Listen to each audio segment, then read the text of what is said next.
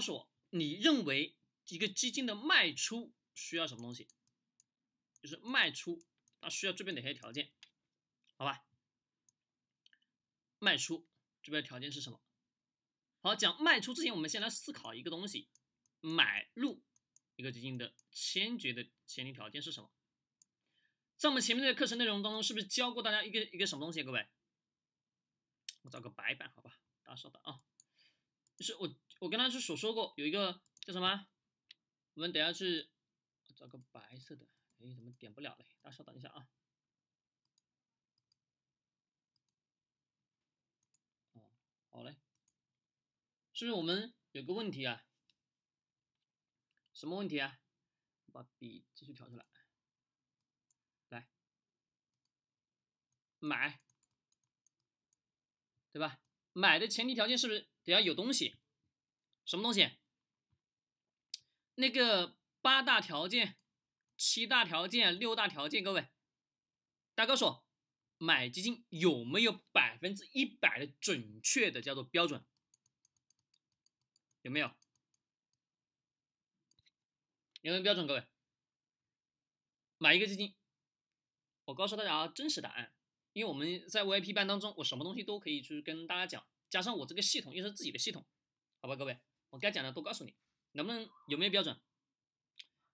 没有标准，懂吗？没有标准。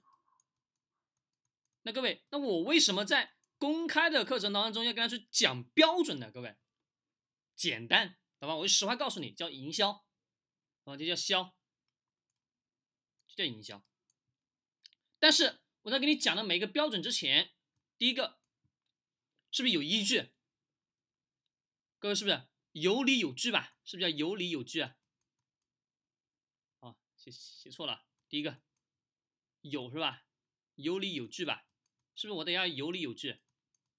没错，那没有理没有据，各位，你告诉我，别人信还是不信？不信吧？对的。那既然如此，我是不是得要讲的有理有据？好，来，我们来思考，买基金的第一个先决的条件，大家告诉我，第一个先决条件是什么？它一定是什么？是得要有钱挣，懂吗？那个基一定是有钱挣。那买一个基金的有钱挣的先决条件来源于什么？我一直在公开的课程当中跟大家去强调过一个东西，叫基金经理人。人呐，就是这个基金经理人，啊，这个理财的人很重要。也是这个今天的这个基金经理人，穿的人五人六，但是一个问题，他就是不挣钱，对吧？他就是什么？各位。他就是没能力，没能力去帮你挣钱，有用没用？没用吧？对的，那各位你就只需要去知道一个忠实的核心就行了。那买的所有的核心标准是啥？各位，我们前面跟大家讲的，我们来拿一个基金少于五十亿，对不对？这只是一个小的小绝的条件，懂吗？小的条件。那我们想，我刚刚告诉各位，基金规模不要什么？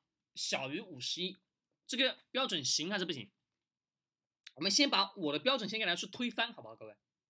那你们告诉我，我说这个基金规模必须得要什么大于五十亿以上？各位，你告诉我一个答案，这个条件能？